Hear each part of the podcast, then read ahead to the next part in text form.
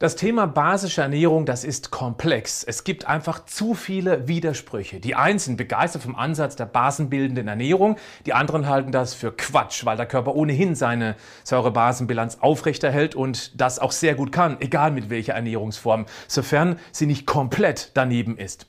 Mit der wichtigsten Botschaft bzw. Erkenntnis möchte ich auch gleich beginnen. Herzlich willkommen zum Podcast Schlank und Gesund. Ich bin Gesundheitsexperte und Fitnesscoach Patrick Heitzmann. Dieser Podcast ist mir eine Herzensangelegenheit, weil ich dich unterstützen möchte, dass du noch fitter, gesünder und schlanker wirst. Schön, dass du mit dabei bist. Es kam schon oft vor, dass mir jemand erklärte, seitdem er oder sie sich basisch ernährt, geht es mit der Gesundheit bergauf. Schnell wird aber klar, warum. Wer sich vorher obst- und gemüsearm von hauptsächlich Weißmehlprodukten, zuckerreichem Zeug, dazu zählen natürlich auch Softgetränke, bei ziemlich viel Wurst und Fleisch ernährte und dann mit der basischen Ernährung das komplette Gegenteil macht, der wird sich selbstverständlich besser fühlen, mehr Energie haben, vielleicht einige gesundheitliche Einschränkungen ablegen können. Das liegt dann aber nicht grundsätzlich an der basischen Ernährung, sondern weil er oder sie sich endlich mal deutlich gesünder ernährt. Lass mich in das Säurebasenthema ein bisschen tiefer einsteigen, ohne zu kompliziert zu werden. Je niedriger der pH-Wert ist, desto saurer ist er. Alles unter 7 gilt als sauer, alles über 7 als basisch. pH bedeutet Gewicht des Wasserstoffs also die Konzentration sogenannter Wasserstoffionen. Im Organismus gibt es verschiedene saure und basische Bereiche. Der pH-Wert des Magens, der ist sehr sauer, weil er zum einen Eiweiße beginnt zu verdauen und diverse Pathogene abtöten soll. Der Dickdarm und die Scheide sind ebenfalls leicht sauer. Im Dünndarm herrscht ein eher basisches Umfeld, damit zum Beispiel bestimmte Enzyme ihre Aufgabe gut erledigen können. Das Blut muss einen sehr konstanten Wert zwischen circa 7,37 und 7,44 aufweisen. Da ist also sehr wenig Spielraum zulässig, weil ein Abweichen sehr gefährlich werden kann. Deswegen revidiere ich mein eben genanntes Circa. Fertigprodukte, Alkohol, Zucker und Weißmehl steigen die Säurelast, liefern zeitgleich keine oder fast keine säureausgleichenden Mineralien.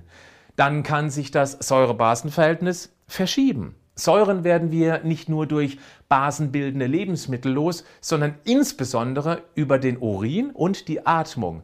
Das ist sehr wichtig, nachher mehr dazu.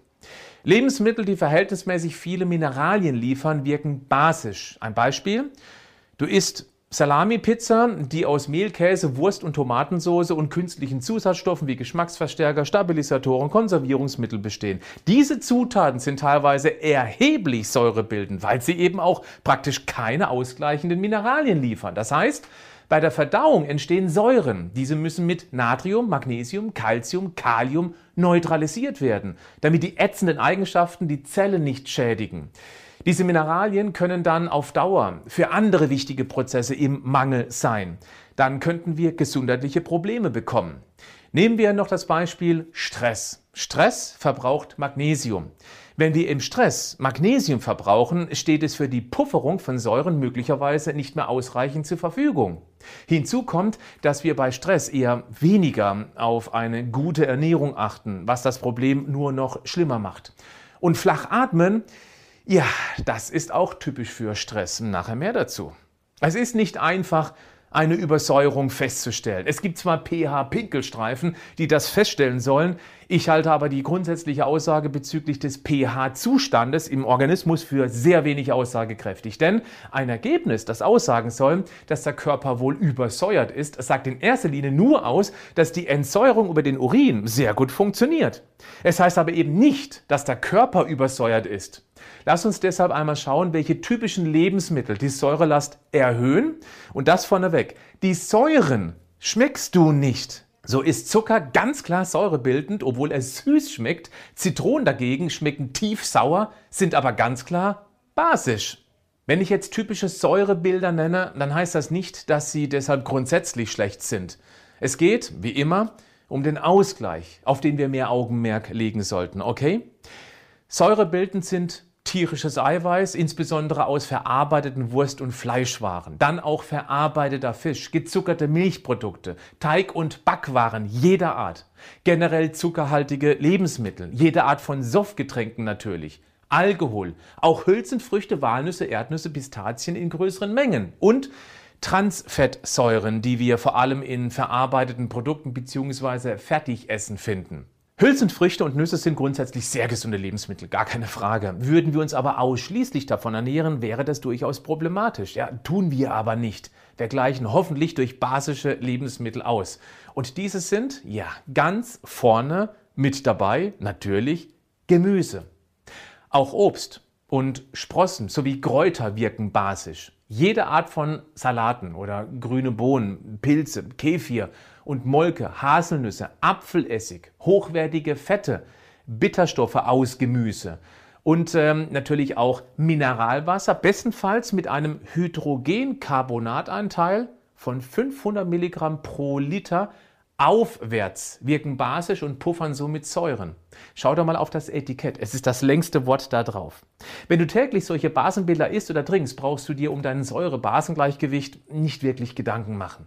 Zum Schluss möchte ich dir den besten Säurepuffer überhaupt vorstellen. Unsere Atmung. Mit jedem Mal Ausatmen bauen wir Säuren ab. So effektiv wie mit nichts anderem. Wenn du also Wert auf ein gesundes Säure-Basen-Verhältnis legst, dann atme richtig. Ja, das äh, hört sich seltsam an. Äh, was? Atmen? Ähm, oh, das kann ich ziemlich gut. Das klappt schon seit meiner Geburt. Und ich glaube, das habe ich auch noch nie vergessen. Aber beobachte dich mal bewusst beim Atmen. Vor allem in Stressphasen atmen wir sehr flach.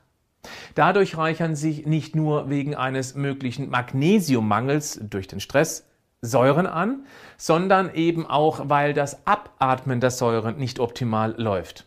Das ist wieder mal ein Grund mehr, Ausgleichssport zu machen, weil wir hier deutlich tiefer atmen, damit wir nicht nur mehr Sauerstoff ins System bekommen, sondern die beim Sport entstehenden Säuren auch so effektiv abatmen, dass einer generellen Säurelast entgegengewirkt werden kann. Es wäre auch sehr effektiv, einfach mehrmals am Tag ganz bewusst sehr tief ein- und auszuatmen. Zum Beispiel über die sogenannte Boxatmung. Vier Sekunden einatmen, dann vier Sekunden halten, vier Sekunden ausatmen und wieder vier Sekunden halten. Das Ganze viermal, dauert somit knapp über einer Minute. Stelle dir einfach mal alle zwei Stunden einen Wecker und mach es. Wenn du jetzt noch mehr Gemüse und Obst isst, wirst du sehr bald spüren, dass du nicht mehr sauer bist auf deinen Körper, weil er wieder besser funktioniert und wahrscheinlich auch bessere Laune bastelt. Bleib gesund, aber mach auch was dafür.